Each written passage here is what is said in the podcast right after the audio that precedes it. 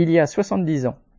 Juin 1953, le soulèvement ouvrier à Berlin-Est. En juin 1953, la grève et le soulèvement de Berlin-Est furent le premier mouvement de révolte dans l'Est de l'Europe placé sous l'autorité de Staline. À la fin de la guerre de 1939-1945, les puissances victorieuses avaient négocié entre elles le partage de l'Allemagne vaincue, chacune en occupant une partie. La capitale, Berlin, était également divisée en quatre. La guerre froide commença presque immédiatement entre les impérialismes occidentaux et l'URSS jusque-là alliés. En 1948, États-Unis, Grande-Bretagne puis France avaient fusionné leurs zones d'occupation, prélude à la création de la République fédérale d'Allemagne RFA en 1949. L'URSS avait répondu par la fondation, à partir de sa zone, de la République démocratique allemande RDA, sans que la population ait eu son mot à dire. Berlin était ainsi coupé en deux entre une moitié est et une moitié ouest. Après deux ou trois ans d'existence, la majorité des grandes entreprises demeurées en RDA avaient été nationalisées et le nouvel État se caractérisait par son appareil policier et son caractère autoritaire. Les pénuries de biens de consommation étaient le lot quotidien, même si les inégalités étaient nettement moins marquées qu'à l'ouest et si personne n'avait peur de se retrouver au chômage ou à la rue. La mort de Staline en mars 1953 souleva des espoirs l'État annonça des concessions aux petits entrepreneurs, artisans, paysans. Dans le même temps, il exigeait des ouvriers un relèvement des normes de production de plus de 10%, ce qui signifiait une grosse baisse des salaires déjà insuffisants. Cette mesure mit le feu aux poudres. Le 15 juin, les maçons de deux grands chantiers se mettaient en grève à Berlin-Est et partaient en manifestation. D'autres maçons, des ouvriers du métro et des chemins de fer, les rejoignaient spontanément. Le 16, ils étaient déjà dix mille en route vers le siège du gouvernement. Acclamés par la foule sur les trottoirs, ils n'exigeaient plus seulement le retrait de la mesure sur les normes de production, mais la fin de ces normes elles-mêmes. Sociales à l'origine, les revendications devinrent très vite politiques. Les travailleurs exigeaient la démission du gouvernement aux mains du parti stalinien, le SED, des élections libres avec le respect du secret du vote, la libération des prisonniers politiques les ouvriers appelèrent à la grève générale et, dès le 17 juin, le mouvement se généralisa à l'ensemble du pays. Ce jour-là, grèves et manifestations touchèrent plus de 500 communes. La grève, massive dans les grandes entreprises et les villes ouvrières grandes et moyennes, touchait aussi de petites villes et la population des campagnes. Petits paysans et classes moyennes y participaient. Démarré en révolte ouvrière, en un jour, le mouvement s'élargit en soulèvement populaire on compta plus de 500 000 manifestants dans ce pays de 16 millions d'habitants. Mais cette explosion spontanée et sans direction n'eut pas le temps de se donner des perspectives claires. Dans certaines villes de province, les grévistes demandèrent la constitution d'un gouvernement provisoire composé de citation ouvriers progressistes. Fin citation.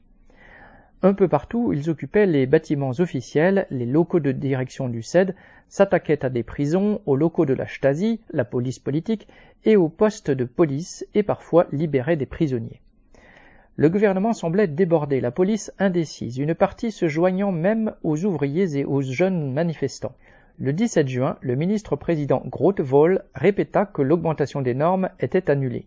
En même temps, les chars russes se montraient à Berlin et dans d'autres villes est-allemandes, et à midi, l'état de siège et la loi martiale étaient instaurés. Les chars russes entrèrent en action. Dans les heures suivantes, 55 manifestants étaient tués. Dès la nuit suivante, perquisitions et arrestations se multipliaient, les forces de sécurité est-allemandes et les troupes d'occupation soviétiques travaillant main dans la main.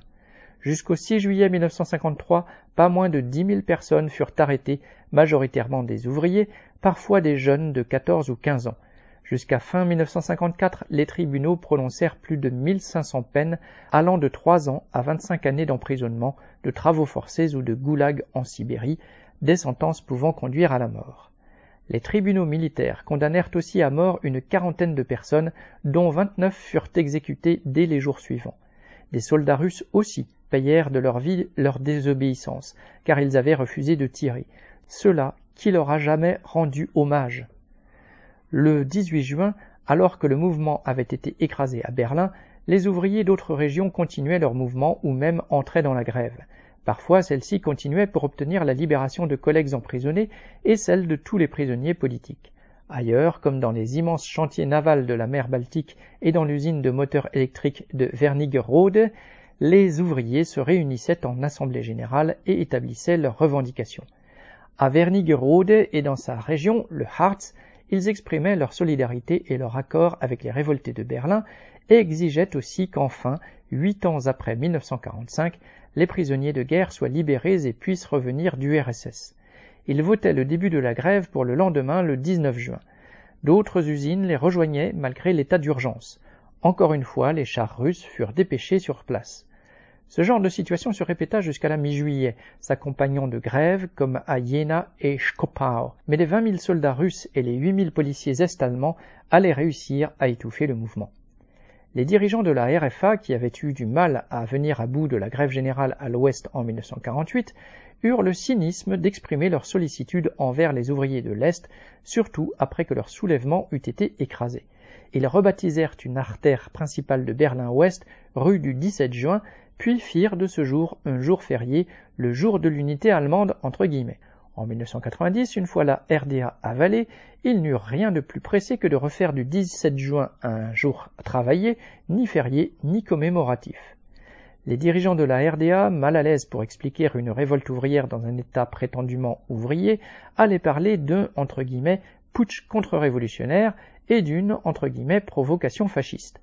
Mais après juin 1953, la peur d'une insurrection ouvrière allait les hanter en permanence, eux qui avaient vu quelle force la classe ouvrière peut déployer lorsqu'elle se met en mouvement et combien elle peut le faire de manière explosive sans prévenir. Trois ans plus tard seulement, en Hongrie, une autre des démocraties populaires, entre guillemets, sous contrôle stalinien, allait vaciller sous le coup d'une insurrection ouvrière. Alice Morgan,